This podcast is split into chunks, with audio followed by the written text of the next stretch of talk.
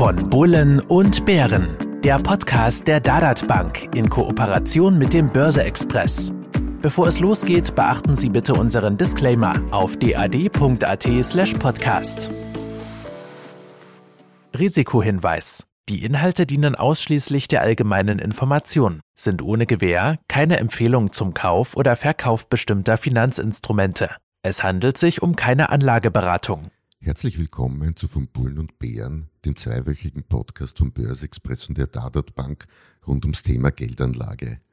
Mein Name ist Robert Gillinger, ich bin Chefredakteur des Börse-Express. Mir zur Seite sitzt wie zumeist Ernst Huber, Vorstand der Shellhammer Capital und dort etwa, Entschuldigung, für die Online-Bank Dadat verantwortlich. Hallo Ernst.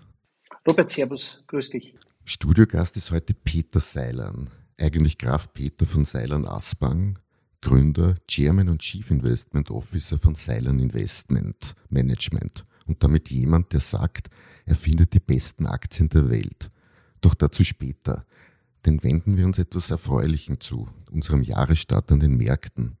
Statistische Untersuchungen in den USA seit den 1950er Jahren zeigen, steigen die Kurse in der sogenannten Santa Claus Rallye im alten Jahr in den ersten Handelstagen des neuen Jahres und im ganzen November, dann liegt die Chance bei beinahe 90 Prozent, dass auch das gesamte Jahr positiv verläuft.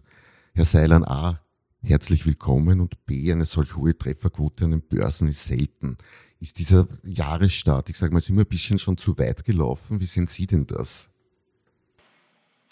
Ähm, guten Tag, Herr Gillinger, guten Tag, meine Damen und Herren. Ich möchte mich sehr herzlich bedanken dafür, dass Sie mich hier heute eingeladen haben und dass Sie mich bitten um meine Meinung.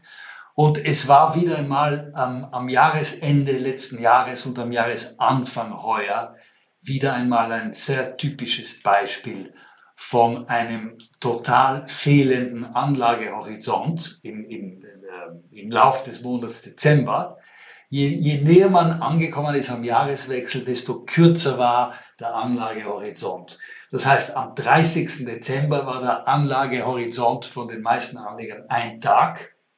Und das hat man insofern gespürt, als die Atmosphäre im Jänner, im neuen Jahr, plötzlich schlagartig ganz anders wurde. Und der Anlagehorizont ist somit äh, verlängert worden. Und zwar verlängert worden über ein Quartal, dann vielleicht das zweite Quartal.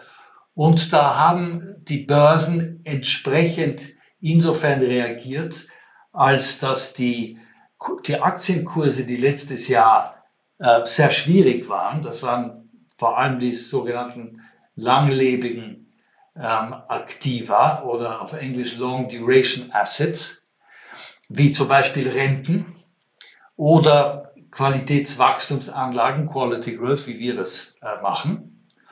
Und nachdem die Anleihen Renditen im Lauf der letzten zwei Monate ungefähr äh, insofern überrascht haben, als dass sie nach unten gerichtet waren und nicht weiterhin nach oben gerichtet waren, wie es im Herbst der Fall war, ähm, war plötzlich da die große Überraschung. Also zumindest die Überraschung für diejenigen, die davon ausgegangen sind, dass die Inflationsraten immer ärger werden können und immer schlimmer werden können. Und da war die Überraschung, dass die Inflationszahlen, siehe da, plötzlich von einem Monat auf den nächsten und von einer Woche auf die nächste dann besser ausgeschaut haben, sowie natürlich, was sehr wichtig ist, auch die Inflationserwartungen. Und daher war das ganze Zinsgefüge ab dem neuen Jahr im Rentenmarkt und natürlich in der Handlung der Zentralbanken, vor allem der Fed, war plötzlich ganz anders zu beurteilen. Und das hat eine, eine sehr starke große Welle gegeben im Monat Januar, die sehr viele Leute, vor allem die, die auf eine BES positioniert waren und hat sehr viele gegeben, das hat man letzte Woche gesehen, hat natürlich diese, diese, äh, diese Leute sehr ähm, überrascht. Und das ist die Situation, in der wir uns jetzt befinden, Herr Gillinger. Äh, Herr Seiler, aber trotzdem heruntergebrochen auf, ich sage mal, den Anleger. Year to date, seit Jahresbeginn liegen die Märkte, MSCI Weltaktienindex, ungefähr acht Prozent im Plus. Das ist etwas mehr als äh, die durchschnittliche Aktienrendite an sich.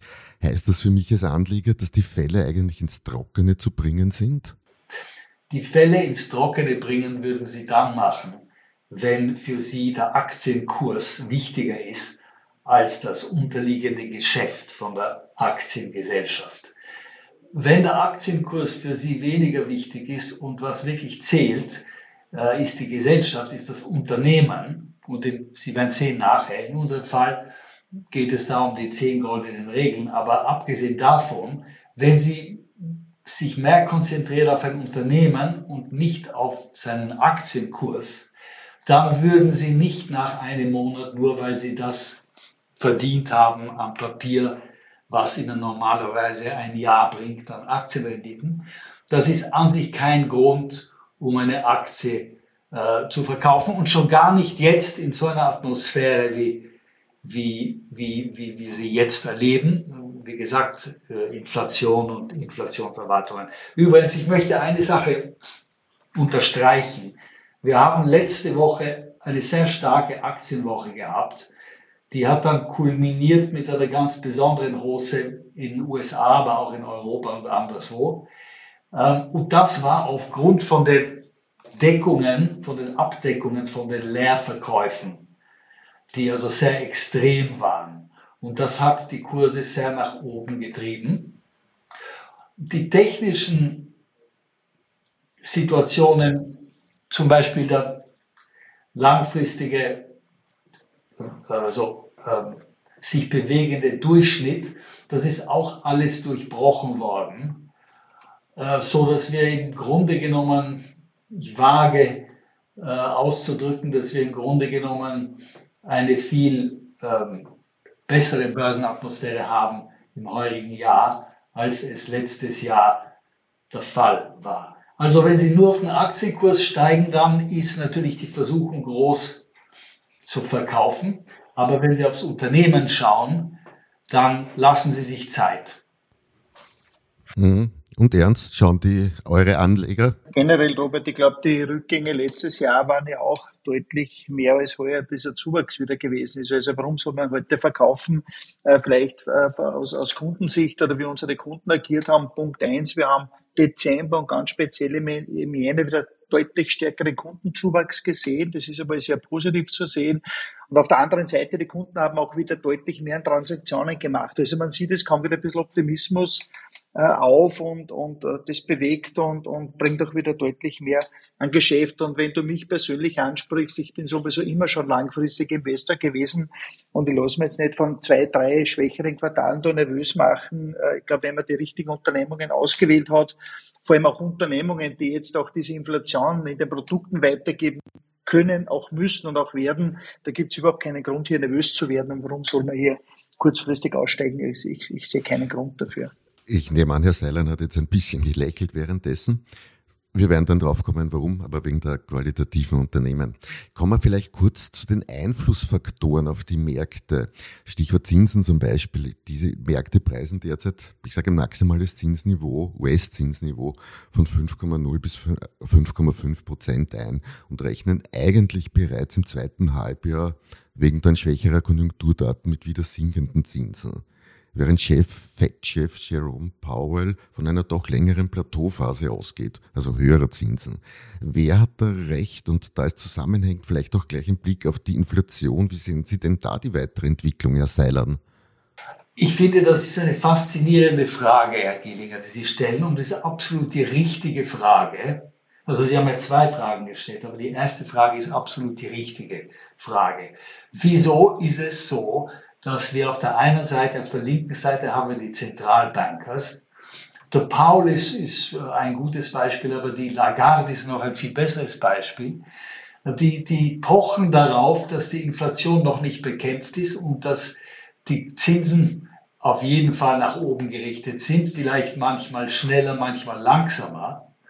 Aber die Zentralbanker wollen unbedingt uns zu verstehen geben, dass sie sehr streng sind und dass sie erst das, äh, den Fuß vom Pedal zurücknehmen werden, wenn die Inflationszahlen ganz deutlich in Richtung von zwei Prozent gehen und die Erwartungen natürlich auch. Das haben wir auf der einen Seite. Auf der anderen Seite haben wir den gigantischen Rentenmarkt, der Weltrentenmarkt, der kontrolliert wird von, von lauter verschiedenen Anlegerkategorien, inklusive Pensionskassen, Lebensversicherungen und so weiter. Und die haben auf der einen Seite ein entsetzlich schlechtes Jahr erlitten mit den festverzinslichen letztes Jahr. Aber auf der anderen Seite sind die Renditen gestiegen auf ein Niveau, was plötzlich attraktiv war wieder. Ich meine, im US-Rentenbereich, sagen wir bei den Zehnjährigen, war der Höchstpunkt bei 4,4 Prozent. Das war vor ungefähr sechs Monaten oder vielleicht weniger. Und seitdem gelingt es dieser Rendite nicht höher zu gehen. Im Gegenteil, sie, sie ist um einiges zurückgekommen. Und das heißt, dass der Rentenmarkt ähm, nicht äh, Instruktionen von den Zentralbankern nimmt, sondern im Gegenteil, die, der Rentenmarkt gibt den Zentralbanken die Instruktionen, äh, was sie für eine Geldmarktpolitik äh, verfolgen sollen. Und das ist eine relativ äh, seltene Situation. Deswegen freue ich mich sehr, dass Sie diesen, diese Frage gestellt haben, weil wir haben tatsächlich einen Kampf zwischen den Rentenmärkten und den Zentralbanken. Und die Medien sind natürlich da in der Mitte. Die Medien sind wie immer auf der Seite derjenigen, die eine schlechte Nachricht herausbringen. Also sind sie auf der Seite von den Zentralbanken und pochen darauf, dass die Märkte äh, im Irrtum sind und dass die Märkte irgendwann ihr blaues Wunder erleben werden, wenn die Renditen dann wieder steigen, wie sie unbedingt steigen müssen, so die Medien. Ich sehe das ein bisschen anders allerdings. Mhm. Aber never fight the Fed heißt es doch, oder? Aber ich sage never fight the bond markets. Äh, ich meine, never fight the Fed ist schon richtig, aber die Fed war ja in den letzten Wochen etwas sanfter. Wir haben ja vor, vielleicht sagen wir vor zwei Monaten, sind wir davon ausgegangen, dass, da, dass wir jetzt im Jänner oder im Anfang Februar, wann immer das gewesen ist, ähm, eine, eine Erhöhung von 75 Basispunkten haben werden. Dann hat sich das geändert auf 50 Basispunkte und dann siehe da, haben wir nur 25 Basispunkte erlebt. Also ich finde, das Don't Fight the Fed ist absolut richtig am Anfang von dem Zinserhöhungsprogramm. Aber je weiter wir hineinkommen ins Zinserhöhungsprogramm, desto näher kommen wir an die, den gewünschten Effekt, nämlich dass die Inflation wieder gedämpft wird. Und je näher wir an diesen Punkt kommen, desto weniger wichtig ist es zu sagen, don't fight the Fed. Und da sind wir jetzt. Mhm, okay. Wenn wir diesen, ich sage, Zins-, Inflations- und Konjunkturausblick Ihren etwas regionaler gestalten, wo sehen Sie denn das makroökonomische Umfeld derzeit als am interessantesten für Aktieninvestments?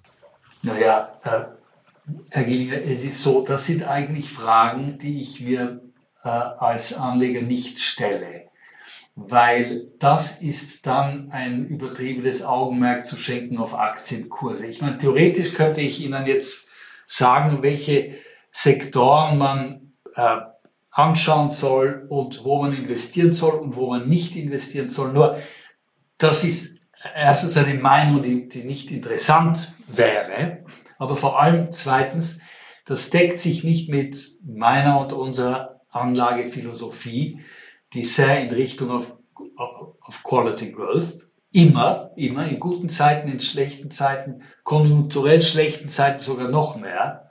Ob die Zinsen steigen oder fallen oder nichts machen, äh, wir konzentrieren uns auf die zehn goldenen Regeln, die den Anleger beschützen soll vor einem permanenten, langfristigen Kapitalverlust. Und für mich als Anleger war dieses Gespräch eigentlich immer viel wertvoller, wie das Gespräch über welche Sektoren man jetzt äh, sich näher anschauen soll und welche Sektoren man meiden soll. Ernst, Trotzdem ist bei euch irgendetwas äh, sektorverschiebungsmäßig im Interesse der Anleger erkennbar? So im ersten, ja, ein Monat des Quartal des neuen Jahres haben wir hinter uns. Ich würde sagen, nein. Also das, das Thema, dass Technologie und ganze Fintech und so weiter ein bisschen an Schwung verloren hat oder das Interesse nicht mehr ganz so da ist, wie es vor vielleicht sechs Monaten noch der Fall war.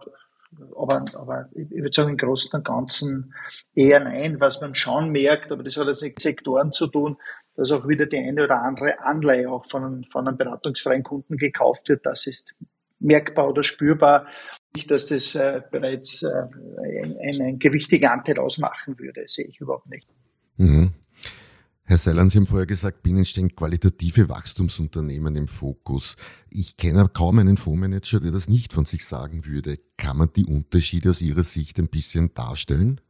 Ja, also es, natürlich die meisten Fondsmanager haben eine, ähm, ein Programm, wenn, wenn sie wollen. Nur die, dieses Programm, das sind eher quantitative Faktoren. Das, das ist jetzt ein, ein relativ junger Ausdruck, Factor Investing. Das heißt, die Leute, die dieses Konzept erfunden haben, das sind die Leute von Bloomberg, die haben gewisse, sind ungefähr sieben oder was Faktoren. Und wenn Sie sich diese Faktoren anschauen, dann fällt Ihnen auf, dass das alles Faktoren quantitativer Natur sind, die man quantitativ berechnen kann. Ähm, unsere zehn goldenen Regeln sind hauptsächlich qualitativer Natur. Und das ist das Problem für die Quantanleger. Ich sage hauptsächlich qualitativer Natur, weil es gibt gewisse wichtige Regeln, wie zum Beispiel äh, die Regel, was die Schulden und was die solide finanzielle Basis in der Bilanz anbelangt, langt.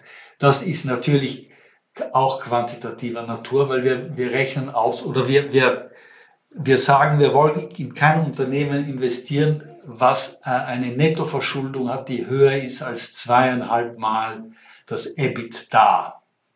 Und obwohl in Wirklichkeit unser Portfolio weit davon entfernt ist, von diesen zweieinhalb Jahren von EBITDA, äh, ist es dennoch eine, wenn Sie wollen, eine Regel, die man die man quantifizieren kann. Die meisten anderen sind qualitativer Natur. Und deswegen mache ich einen Vergleich zwischen unserem Ansatz, der sehr präzise ist. Es sind nicht 20 Regeln, es sind 10, es sind nicht 5, es sind 10. Und sie sind golden im Sinn, dass sie in, in jedem Börsenhintergrund äh, ihre Anwendung finden. Ob das jetzt ein, ein steigender oder ein fallender Markt ist, ob die Zinsen nach hinauf oder nach hinunter gerichtet sind, ob wir Inflation und Preissetzungsmacht, übrigens die Preissetzungsmacht ist viel wichtiger äh, und mächtiger in Zeiten von einer Desinflation und in Zeiten einer Deflation. Weil wenn die Inflation herrscht, so wie jetzt, ist es viel leichter für die Unternehmen, ihre Preise nach oben zu setzen. Also ich mache den Vergleich, entschuldigen Sie, dass ich so eine lange Antwort gebe, aber das ist der Vergleich zwischen unserem Ansatz, der sehr präzise ist, der die meisten Bereiche und Anlagemöglichkeiten ausschließt und konzentriert sich dann auf eine sehr kleine Liste von ungefähr 60 Unternehmen weltweit, die ausgesucht werden von zwischen 50 und 60.000 börsennotierte Unternehmen. Also da sind wir sehr streng. Mhm. Könnten Sie uns den Anlageprozess vielleicht ein bisschen genauer noch erklären und vielleicht nennen Sie, ich sage mal, Ihre Top, nicht Ihre Top 3 Regeln, aber sagen wir Top 3 Regeln. Wer die sieben anderen kennen möchte, könnte ja eines Ihrer Bücher zum Beispiel. Ja, ja, natürlich. Die, mein, mein Buch ist, ist voll mit Details über die zehn goldenen Regeln. Wir haben in London in unserem Team, sind wir, glaube ich, zwölf Leute im Anlageteam, sind zwölf Vermögensverwalter, mit denen ich sehr viel und ständigen Kontakt habe. Wenn Sie diese zehn Leute oder zwölf Leute fragen nach den Lieblingsgoldenen Regeln, dann kriegen Sie eine leicht äh, andere Antwort. Jeder, jeder äh, Vermögensverwalter hat seine Lieblingsregeln, die Regeln, die für ihn am wichtigsten sind und Regeln, die für ihn äh, am wenigsten wichtig sind. Zum Beispiel, wir haben eine Regel, die heißt äh, transparente Konzernbuchführung und Bilanzierung. Nun ist es so, dass wir in London einen äh, forensischen Analysten haben, der sich wirklich konzentriert durch und durch äh, auf diese Bilanzierung. Und für ihn ist, ist äh, herauszufinden, ob es irgendwo einen Hund gibt, einen Begrabenen, viel, viel leichter wie, für andere Analysten, die nicht unbedingt forensischer Natur sind. Also das heißt, jeder von uns hat seine Lieblingsregeln, die für ihn wichtiger sind wie die anderen. Für mich persönlich, ich sage das schon seit vielen, vielen Jahrzehnten, ist die Verschuldungsregel am wichtigsten. Vor allem in den letzten 20 Jahren, wo wir mit Deflation kämpfen mussten, weil in einem deflationären Umfeld ist der reelle Wert von ihrer Verschuldung viel höher als in einem inflationären Umfeld. Ähm, also das zu, zu, zu den goldenen Regeln. Zum Anlageprozess, äh, wie kurz erwähnt, wir haben ein Pool von circa 50 bis 60 börsennotierten Unternehmen. Und da schließen wir ganze Kategorien aus. Zum Beispiel Geografien werden ausgeschlossen. Es darf nur in OECD-Ländern investiert werden. Und selbst da gibt es viele OECD-Länder, die wir vermeiden würden. Das heißt, wir haben dann eine Liste und diese von möglichen Investitionen und die wird jedes Mal verkürzt. Und wenn wir dann ein Unternehmen finden, wo wir uns denken, das könnte passen, dann wird, dann, dann geht's los. Dann, dann ähm, schreiben wir ein sogenanntes Base Report. Das Base Report geht bis zu 200 Seiten, ist eigentlich wie eine Doktorarbeit. Diese Doktorarbeit dauert bis zu sechs Monaten in der Produktion. Und dann wird das ganze Base Report über Stunden und Stunden und Stunden und Wochen äh, besprochen, diskutiert, so dass sich alle im Team so gut wie möglich auskennen. Wir haben einen, einen Analysten, der verantwortlich ist für sein Base Report. Und dann wird das durch und durch besprochen. Und dann ähm, müssten wir festgestellt haben, dass sämtliche der zehn goldenen Regeln äh, passend sind und alle erfüllt werden. Und dann für die, die es wollen, wird besprochen, äh, wird die Bewertung von dieser Aktie kurz durchgegangen und kurz diskutiert. Nur im Gegensatz zu vielen anderen Fondsverwaltern ist für uns die Bewertung der Aktie von äh, geringer Wichtigkeit. Und so baut sich der Prozess auf. Es dauert sehr lang. Aber wenn wir dann so, eine, so ein Unternehmen auf unser Universum hineinnehmen, dann bleibt es meistens sehr, sehr lang äh, auf dem Universum und wird natürlich die ganze Zeit äh, untersucht, beobachtet und analysiert. Hm. Heißt das, äh, hin und her macht Taschen leer, dieser Spruch gilt bei Ihnen in den Fonds nicht. Aber was sind denn so typische Beispiele für ein Quality Growth Unternehmen, das ich in Ihren Fonds finden würde? Mastercard ist ein, ein sehr gutes Beispiel. Der bargeldlose Zahlungsverkehr, der war vor zehn Jahren oder zwölf Jahren in den Kinderschuhen. Und wir haben da äh, ge gefunden, dass es ein sehr langer Anlagehorizont einen langen Anlagehorizont geben wird. Und das war tatsächlich der Fall. Diese Firma und die Schwesterfirma, also nicht Schwesterfirma, aber äh, die andere Firma Visa, diese zwei Unternehmen haben Jahr für Jahr in jedem Umwelt ihre Machtposition verstärkt und hatten noch viele Jahre von Wachstum vor sich. Und sämtliche Merkmale, zum Beispiel Rendite auf investiertes Kapital, zum Beispiel Wachstumsrate, äh, Umsatzwachstumsrate, Gewinnwachstumsrate und so weiter.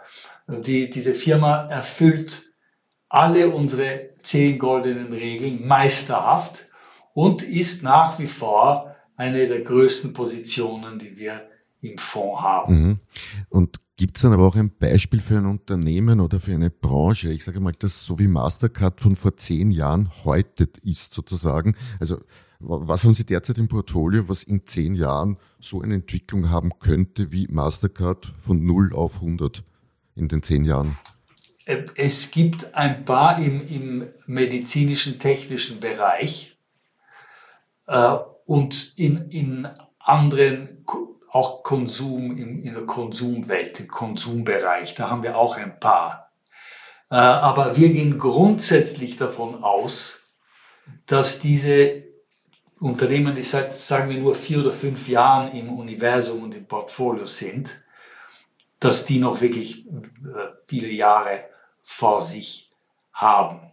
Äh, interessanter ist eigentlich die Frage, wenn man zurückgeht und sich das Universum von vor 10 oder 15 Jahren anschaut, welche Unternehmen nicht mehr drinnen sind und warum sie nicht mehr drinnen sind. Und das hat meistens damit zu tun, dass sie nicht mehr wachsen, weil, weil eigentlich jedes Unternehmen irgendwann, hoffentlich noch lange nicht, hört dann auf zu wachsen. Und es ist undenkbar, dass eine Firma für immer wachsen wird. Sie kann dann bestehen bleiben und hat dann eine, eine, ein billiges Kurs-Gewinn-Verhältnis und hat ein, eine hohe Dividendenrendite und viele Leute fühlen sich sehr bequem mit so einer Situation. Aber der Zinseszinseffekt vom Wachstum, das, gibt, das ist dann nicht mehr vorhanden. Und deswegen ist es genauso nützlich, wenn man sich das Universum von vor 10, 15 Jahren anschaut und es vergleicht mit einem Universum von heute. Na, jetzt haben Sie mich aber neugierig gemacht. Was wäre denn so ein Beispiel für dafür? Naja, solche Firmen wie Colgate oder Procter Gamble oder Unilever, das sind, das sind alles Unternehmen, die, die sicherlich Koryphäen sind oder es waren, aber wo das Wachstum einfach nicht mehr besonders interessant ist. Und diese Unternehmen sind nicht, nicht mehr, sind nicht in unserem Portfolio. Ich meine, ich wollte mich eigentlich weniger auf spezifische Unternehmen konzentrieren äh, und, und, und eher konzentriert auf die, die zehn goldenen Regeln, warum sie bestehen und auf das Marktumfeld insgesamt. Mhm. Wenn man sich die Fonds-Performance anschaut, bei Ihnen hatten Sie, ja, ich sag mal, den richtigen Riecher bei der Aktienauswahl. Der Silent World Growth Fund liegt seit zehn Jahren mit 300 Prozent im Plus. Der Weltaktienindex kommt auf 200 Prozent. Auch die US- und Europa-Variante liegen vor der Benchmark. Auffallend finde ich aber, dass die Überrendite, die Mehrrendite in Europa am geringsten ist. Ist es ein Zufall oder eine Eigenheit des europäischen Marktes geschuldet? Es ist eine Eigenheit des europäischen Marktes insofern, als diese Koryphäenunternehmen, die es in den USA gibt, diese wirklich guten weltweiten Unternehmen, die sind ziemlich selten leider in Europa. Wir suchen und suchen und suchen. Ähm, aber nachdem wir nicht in äh, jungen Unternehmen in zukünftigen Wachstumsunternehmen investieren. Wir müssen, wir können nur investieren in, in, in, Unternehmen, die etabliert sind in ihrem Wachstum, schon seit fünf oder länger, fünf Jahren oder länger. Das ist leider relativ selten. Eine Firma wie Hermes oder so etwas, das ist relativ selten. Und nicht nur das, sondern die, diese Aktienkurse sind meistens ziemlich teuer. Das stört mich persönlich weniger, aber es stört sehr viele Leute, die, die trauen sich nicht, ein, äh, ein, eine Aktie zu kaufen mit einem Kursgewinnverhältnis, das höher ist als, ich weiß nicht, 12 oder ich habe keine Ahnung. Also es ist ein Seltenheitswert in Europa. Das kann man leider nicht vergleichen mit USA.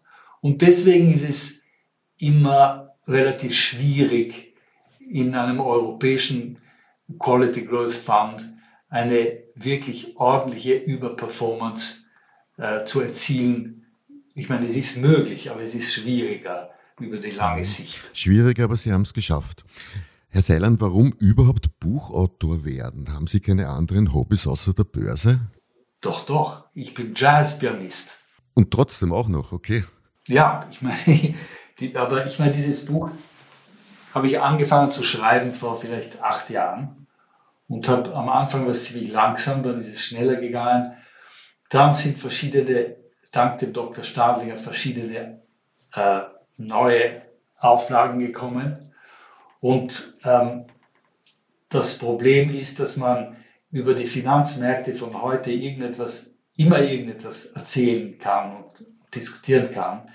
Aber die Grundprinzipien von wie man die besten Aktien der Welt ausfindig macht, das sind Grundprinzipien, die sich wirklich in, in nicht, nicht ändern, in keinem Umfeld ändern und waren auch immer dieselben seit Jahrzehnten und die basieren auf gesunden Menschenverstand. Mhm. Ernst auch schon mal drüber nachgedacht, ein Buch zu schreiben? Ich sage mal etwa deine Memoiren, wie ich Online-Banking nach Österreich brachte. Ich meine, Cora Publikum hätte ich mir jetzt bei dem Titel Tantiemen gesichert, hoffe ich. Ja, ja, ist ja derzeit kein Thema. Es hat einmal den Finanzbuchverlag gegeben, wo so eine Anfrage mal da war, aber vielleicht, also vielleicht, wenn ich, wenn ich, wenn ich einmal zum Arbeiten aufgehört habe, dass man vielleicht dann solche Gedanken macht, aber derzeit für mich absolut kein Thema. Mhm. Finanzbuchverlag ist ein gutes Stichwort. In diesem Sinn nämlich Bücher von Herrn Seilern äh, erschienen. Für die Zeit etwa zwischen den Börseöffnungszeiten zu empfehlenswert. Damit möchte ich für heute enden und bedanke mich bei den Studiogästen fürs Hiersein. Ich hoffe, für euch da draußen war Interessantes dabei. Seilern Funds gibt's etwa bei der Dadat zu erwerben. Einfach über die Vorsuche gehen. Und würde mich freuen, wenn ihr zur nächsten Folge von Bullen und Bären wieder einschaltet verabschiede mich bei Ernst Huber von der Dadat Bank. Auf Wiederschauen, vielen Dank. Und speziell bei unserem Expertengast Peter Seilern, der uns seinen Blick auf die Märkte darlegte. Danke vielmals für die Einladung, Herr Gillinger, und alles Gute und hoffentlich auf bald. All das waren keine Kaufempfehlungen, nur Möglichkeiten, sein Geld vor der, ja man glaubt es kaum, nach all den Zinserhöhungen, immer noch negativen Realverzinsung am Sparbuch zu schützen. Und bleibt optimistisch. Alles andere führt erst recht zu keinem besseren Ergebnis. Bis in zwei Wochen, euer Robert Gillinger.